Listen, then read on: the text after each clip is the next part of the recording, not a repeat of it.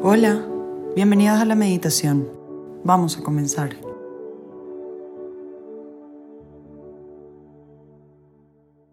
En el nombre del Padre, y del Hijo, y del Espíritu Santo. Amén.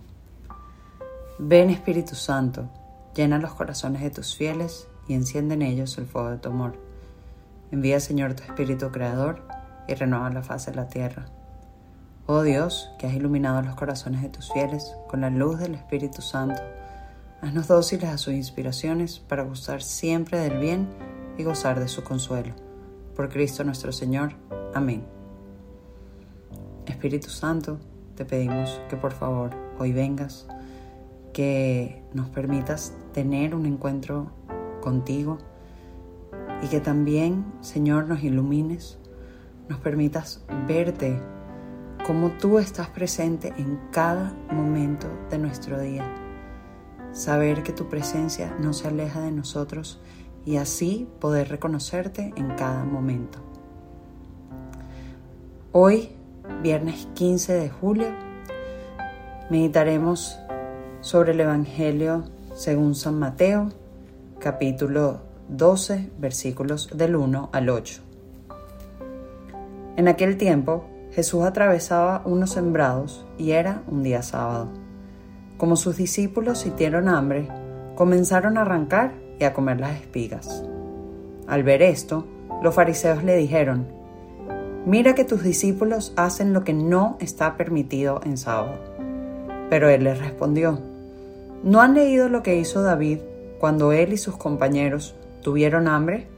¿Cómo entró en la casa de Dios y comieron los panes de la ofrenda que no les estaba permitido comer ni a él ni a sus compañeros, sino solamente a los sacerdotes? ¿Y no han leído también en la ley que los sacerdotes en el templo violan el descanso del sábado sin incurrir en falta? Ahora bien, yo les digo que aquí hay alguien más grande que el templo. Si hubieran comprendido lo que significa yo quiero misericordia y no sacrificios, no condenarían a los inocentes, porque el Hijo del Hombre es dueño del sábado. Palabra del Señor Gloria a ti, Señor Jesús. El Evangelio de hoy nos presenta una escena que podemos imaginarnos le causó mucho dolor a Jesús, pero que también nos revela mucho de nuestra misión. Iba Jesús caminando con sus discípulos, llevando la buena nueva, anunciando que el reino estaba cerca, que ya estaba entre ellos, que era Él mismo.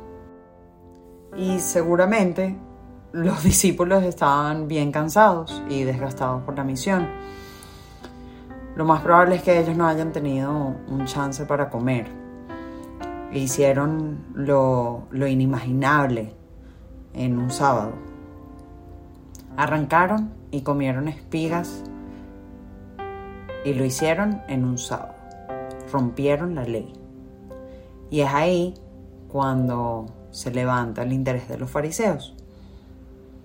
Digo que esta escena debió haberles causado mucho dolor a Jesús, porque ellos estaban tan pendientes de la ley que los hizo estar ciegos ante aquello que tenían enfrente. Cada oración que ellos recitaban, los fariseos, cada observancia de la ley, cada sacrificio que realizaban, lo hacían pidiéndole a Dios que enviara el Mesías. Ellos estaban a la espera de Cristo, y ahí estaba Él, ahí estaba Jesús. Había llegado lo que tanto pedían. Y por estar más pendiente de asegurar cumplir unos preceptos, de ir como que tachando una lista, no pudieron ver que frente a ellos había algo más grande, que Dios mismo se les estaba apareciendo en el momento presente. ¿Y qué nos dice esto a nosotros? ¿Qué nos habla sobre la misión? Bueno, yo creo que Jesús es muy claro en su respuesta. Si hubieran comprendido lo que significa yo quiero misericordia y no sacrificios, no condenarían a los inocentes. El hecho que los discípulos hayan hecho lo que no estaba permitido un sábado probablemente le causó indignación a aquellas personas que solo pensaban en el deber ser, en los preceptos. Sin embargo, Dios, que es misericordia, que es amor, nos invita a vivir en, en el ahora, en el momento presente. Y es por eso que Jesús no los condena. Hay una frase de Santa Margarita María de Alacoque que, me encanta y decía, haz todo por amor y para el amor, haciendo buen uso del tiempo presente y no estés ansioso del momento futuro. Cada día, la oportunidad de amarse aparece en el momento presente. Y si empezamos a vivir pendiente de esas oportunidades, yo sé que nuestra vida cambiará radicalmente. Empezaremos a ver cuando Jesús se nos presenta de la nada, cuando el amor se nos presenta de la nada. En el momento más inesperado, en el momento de tus pendientes, en el tráfico, en un compañero de estudio o de trabajo, en algo que no resultó como tú querías, podrás buscar y ver que siempre tienes la oportunidad de amar. Siempre tienes la oportunidad de vivir con más amor. Pero tenemos que estar pendientes. Y este es el llamado que Dios nos hace hoy a cada uno de nosotros. Las personas que tienen la gracia de poder encontrar, de poder reconocer estos momentos, son aquellas que están pendientes son aquellas que viven en el momento presente. Y que como dice nuestra amiga Santa Margarita María de la Coque, los que no están ansiosos sobre el futuro. Los fariseos sabemos que se afanaban por la ley, por los preceptos, por cumplir hasta lo más mínimo de la ley. Y eso los lleva a no reconocer a Dios. Peor aún, reprocharon e hicieron sufrir a los discípulos por algo que el mismo Cristo no condenó. No tuvieron la capacidad de reconocer y de abrazar el reino que hoy se les presentaba enfrente. Y es por eso que en este momento quiero dejarte con algunas preguntas para que te las lleves ahora a tu momento de oración. ¿Vivo atento en el presente o hay algo que me ofusca y que no me deja ver? ¿Logro reconocer a Jesús cuando se me presenta en mi día? ¿Y qué puedo hacer para estar más pendiente? Hay que poner medios para esto.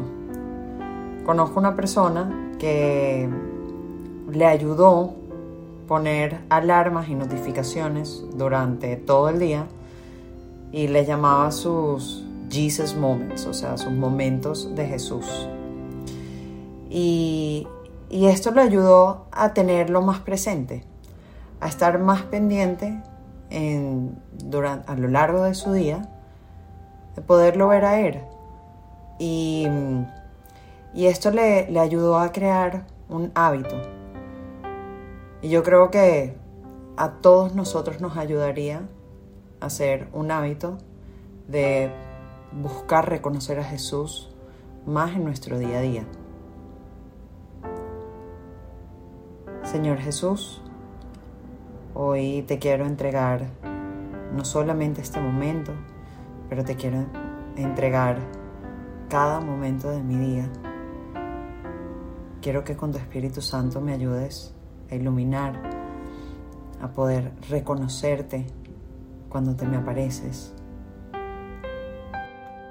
También, Señor, te quiero entregar todo aquello que puede estar ofuscando mi visión, que, no, que me puede estar haciendo que no te vea. Y, y una vez más te quiero decir que tú eres dueño de mi vida, que tú eres dueño de cada cosa que yo hago.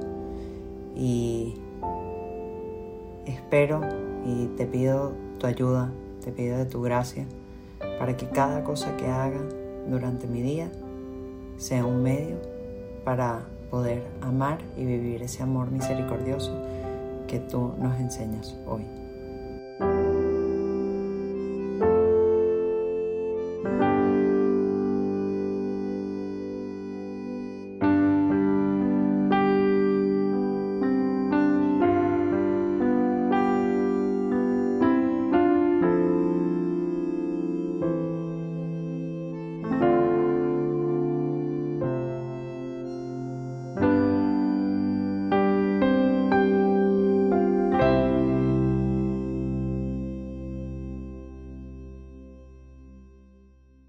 Te damos gracias, Señor, por todos tus beneficios, a ti que vives y reinas por los siglos de los siglos.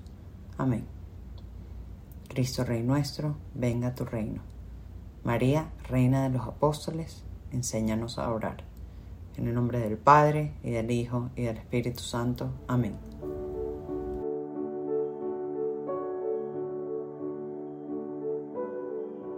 Te invitamos a que tomes unos minutos y entres en conversación con aquel que más te ama. Nos escuchamos mañana.